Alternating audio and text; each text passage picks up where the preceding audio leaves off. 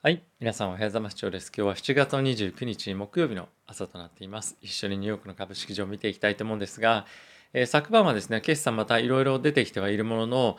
えー比較的、えー静かな一日だったんではないかなと思っています。で、一つ、まあ、気になるのは Facebook の決算で非常に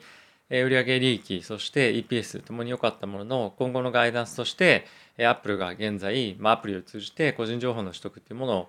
えーユーザーが、ユーザーの、まあ、許可制みたいな風にしてるということもあって、えー今後は売上利益ともに、まあ、伸び悩む可能性があるんじゃないかということを、まあ、コメントとしてガイダンスで出したので、えーそういったことを受けてですね、えー、4%、5%アフターで下がっているというところは一つ気になるポイントかなと思っています。えーただし、これに関しては、えー常々 Facebook についてはですね、この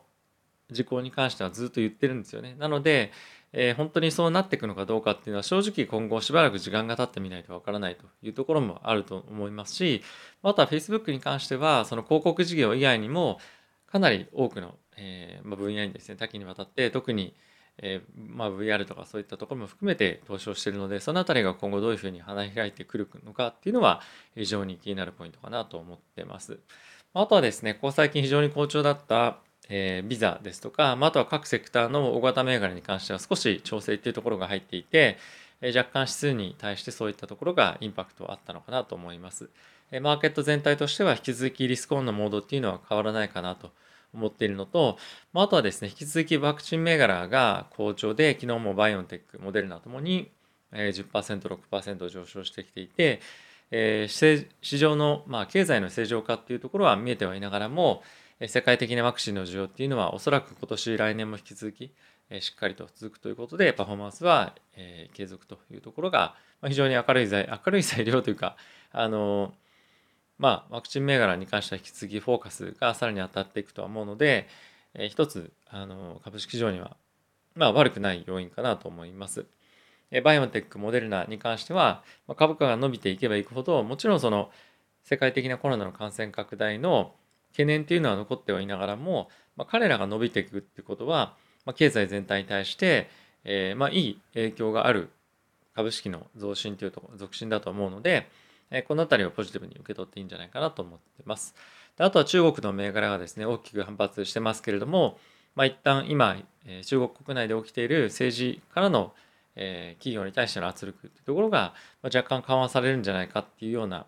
え前向きなこともですね今話としては出ているようで、まあ、この辺りはどういうふうな状況に今後なっていくのかっていうのは、え見守っていきたいなとは思ってます。えー個人的にはですね一旦全部降りて、えーもう今後入っていこうかっていうところに関してはもう一切 今は考えてないっていうところですね。えっとやっぱり不確定要素が、まあ、僕の中では、えーちょっとハンドルできないというかあまりちょっと僕の知識だったりとか政治に対しての見方あとは中国に対しての知識っていうところだと、まあ、中国銘柄を、まあ、少なくともそのポートフォリオの割合で大きく持つっていうのはなかなか難しいかなと思ったので、えーまあ、ちゃんと降りて、まあ、僕の中では正解だったかなと思ってます。で降りたレベルに関しても、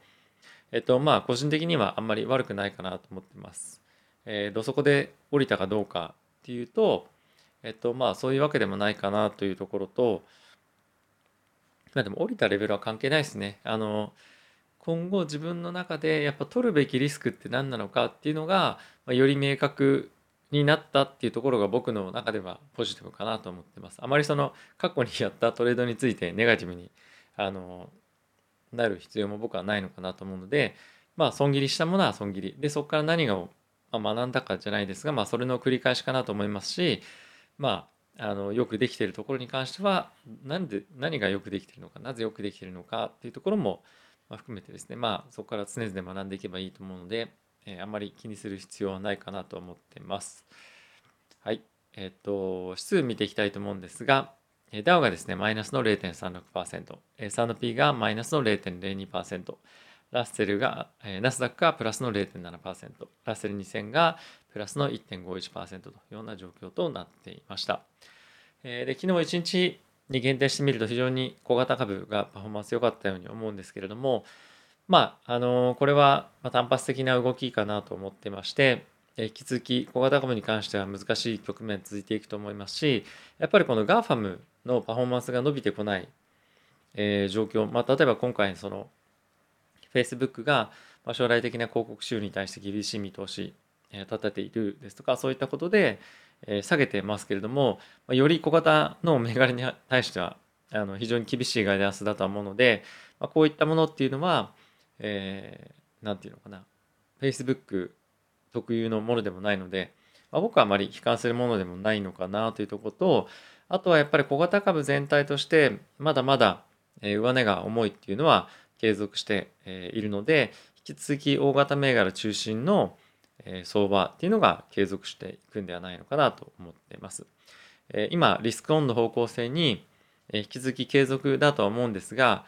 やはりまず重要なのは、ま、今足元の決算っていうところだと思いますしまだまだ金利に関してもなかなか上がってこれないような状況というふうになってはいると思うので、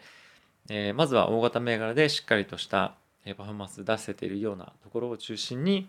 ポートフォリオの中ではしっかり据えてあとは小型に関してはポートフォリオのま一部もしくはその個別っていうところに関してもポートフォリオの中で大きく分散するのもまあ別にあの悪くはないと思うんですけどもやっぱり少し難易度上がってくると思うのでこの辺りの分散割り振りっていうのは非常に重要かなと思ってます。やっぱりここ最近非常に感じるのが僕それ今まで GAFAM でものすごくポートリオを固めるとか指数で本当に6割7割固めるっていうことあんまりやってこなかったんですよね。あのずっとキャリアの中で、え結構そのクレジットっていうあの債券とかを取引していたんですけども、まあ、結構個別銘柄に貼ることがこれまで非常に多かったので、まあ、こういったスタイルにここ最近また改めて戻ってきて戻ってきてというか変えてきて、まあ、非常に楽だなというのを感じてます。まあ、一日大きくボラティティで大きく動かないっていうのも、まあ、そうなんですけれどもやっぱりパフォーマンスが非常に安定していてでかつ、えーまあ、大きくマーケット全体として下がっている時にも下げ幅っていうのは、ま、そんなに大きくないのと、まあ、とは、えー、大きく例えば、ま、今日も Facebook4% とかっていうふうに下げてますけれども、ま、そこからダダダッと大きく崩れるようなタイミングっていうのはマーケット全体が本当に崩れるようなタイミングでない限り、まあ、なかなかないと。でかつしっかり決算を出しているのでその辺は安心感っていうのは非常に高いなっていうのが、まあ、今回改めて、えー、最近感じているポイントですね。なんだそれその気づきみたいに思う方もいらっしゃるかもしれませんが、うん、でもやっぱりそのポートフォリオの中でどういうふうな分散をするかっていうのは結構精神衛生上やっぱり非常に大事だなっていうのを改めて感じていて、え小型銘柄特に本当にリスクの高いハイパーグロスというところの割り振りだったり、まあ、適切なバランス、え適切な割り振りに関しては本当に個人個人によって違うので自分の中でもどういったところに対して資金を振っていくかっていうのはそのライフスタイルとも合わせて非常に重要かなと思ってます。仕事が忙しいタイミングで結構小型ばっかり持ってたりすると精神的にも大変だったりとかするような状況もあると思うので、まあ、そのあたりも、え自分の今の状況と相談しながら、えポートフォリオの構築っていうのは、ま改めてやっていきたい、やっていくべきだなと感じています。はい、えニュース一緒に見ていきたいと思うんですが、FOMC のですね、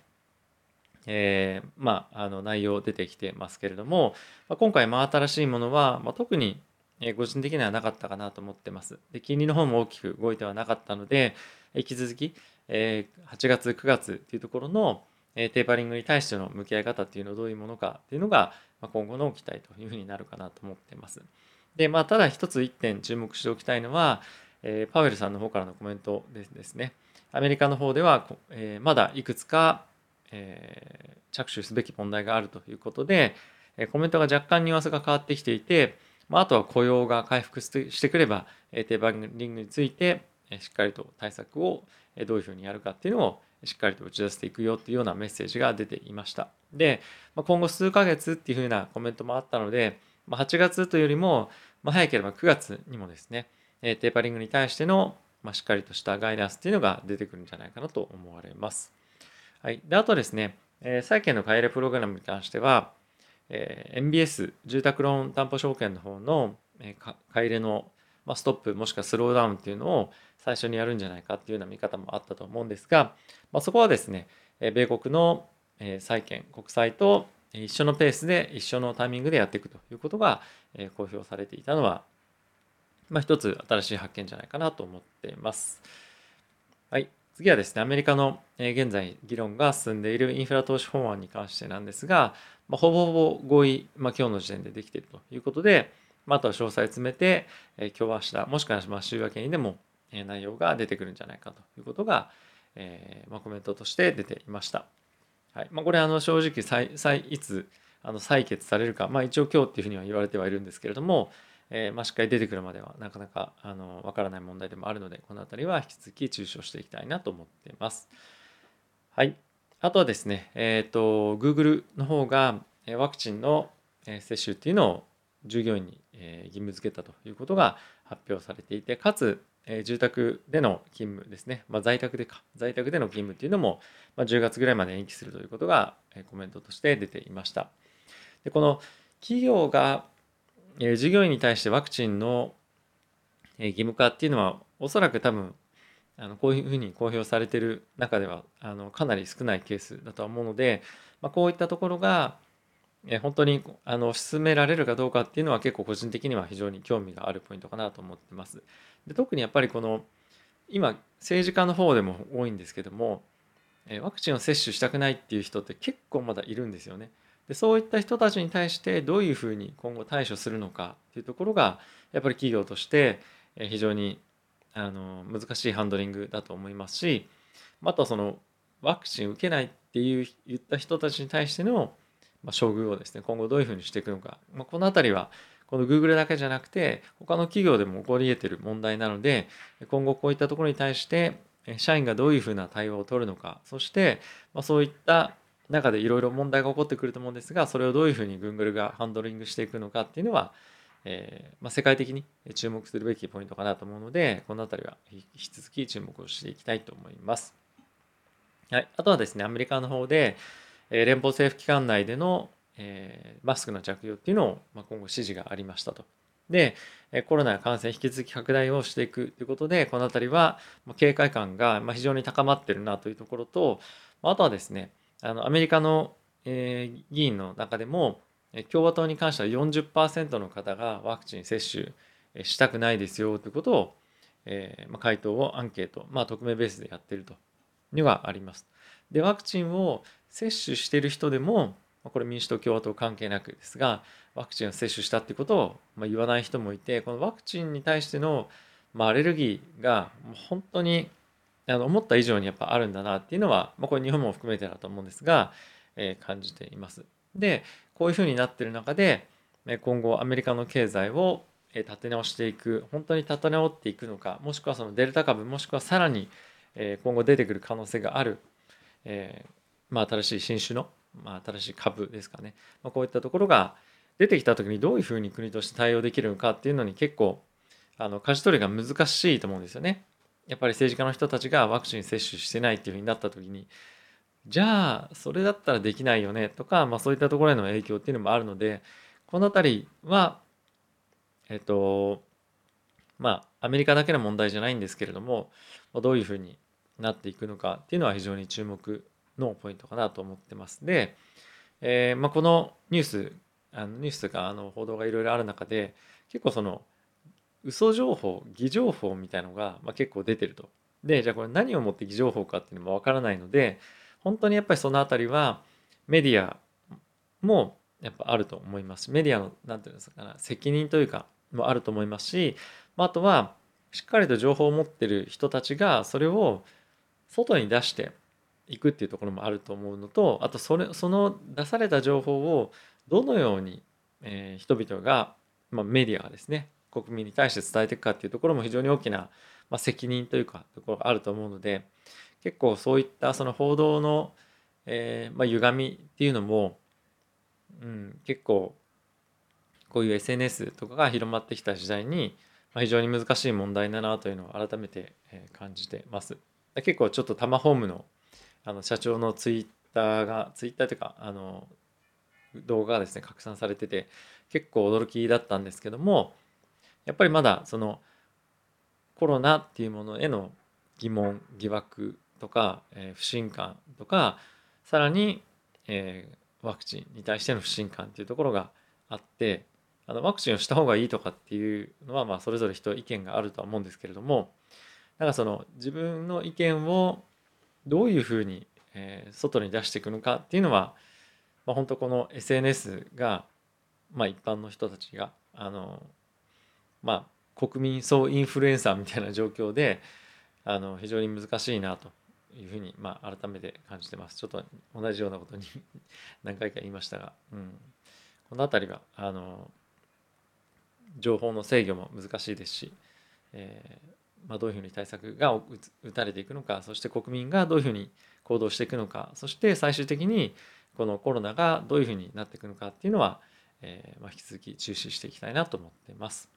はい、あとはですねイギリスの方で、えー、特に上場企業に対しては今後は少なくとも取締役会の40%を女性にでかつ、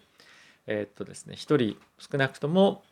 えー、非白人系の人種を入れるべきだということが今後はですね今議論されていると、まあ、提言されるということが発表されていました。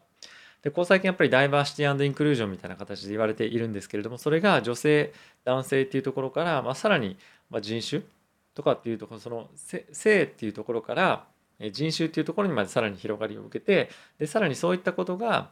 えー、法律化されていくっていうのが、まあ、今ヨーロッパでも中心に起こっているということだと思うのでこの辺りはですね結構あの日本は遅れてると思うんですよね。でこの遅れをグローバルベースで考えた時になかなか日本に資金が集まりづらくなってくる環境っていうのもあると思うので、まあ、この辺りはちょっと日本株そのイギリスでの話ではあるんですがまあ、日本株にもどういうふうに影響してくるかっていうのは、え今後非常にあの興味深いというか重要なポイントになってくるかなと思うので、え注視していきたいなと思ってます。引き続きここ最近 ESG とかっていうところが流行っていて、えー、日本企業っていうのはなかなかそのヨーロッパの主流のヨーロッパの何ていうかメインストリームのところと比較するとやっぱりまだ遅れてる。アメリカと比べてもやっぱり遅れてるポイントが非常にある。でそういう中でえやっぱり日本への資金の輸入っていうのはなかなかあの今後も継続的に起きていくか分かんない。特にあの環境とかに関するともちろんあの日本企業でも進んでいるところ進めているところ多くあるんですがそのリニューアブルエネエネエナジーとかっていうのを考えたりする時に結構そのソーラーもそうですしまた風力発電とかも地形の問題だったりあの何て言うんですか土地の問題でなかなか作れなかったりするところが非常に多いと立地として。なので対応できてないとこっていうのが今後出てくると思うんですよね。なのでそういったところのポイントをいかに、えー、評価してもらえるように対応していくかっていうのは非常に日本の課題だと思うのでま海外の今のニュースではあったんですけれどもこの辺りは注目をしていきたいポイントかなと思ってます。はい、まあ、ちょっとあのニュース長くなりそうなので一旦この辺りでえー、終えようかなと思ってます。引き続きマーケットに関しては、えー、なんだろう、ちょっと一服感あのあるようなタイミングに見えるかもしれませんが、まあ、引き続きリスクオンが継続していくのかなと思ってるのと、やっぱりテック銘柄中心に、え、今後も上昇はしていくのかなと思うので、ま、そのあたりは自分の中でどの銘柄、どのセクター、ま、もしくはその指数でもいいんですが、何を軸としてポートフォリオの中で据えて、で、リスク取るところは何のリスクを取るのかっていうところを、ま、結構明確に自分の中で持って今後もやっていきたいなと思います。はい。ということで、ちょっとあの、今週末ですね、大きな、あの、アナウンスというかですね、お知らせを皆さんに出したいと思いますので、その辺もちょっと楽しみにしていただければと思ってます。まあ、あの、楽しみにしていただくものものでもないんですが、報告をちょっとさせていただきたいと思いますので、また動画を、えご覧になっていただければ嬉しいです。ということで、また次回の動画でお会いしましょう。さよなら。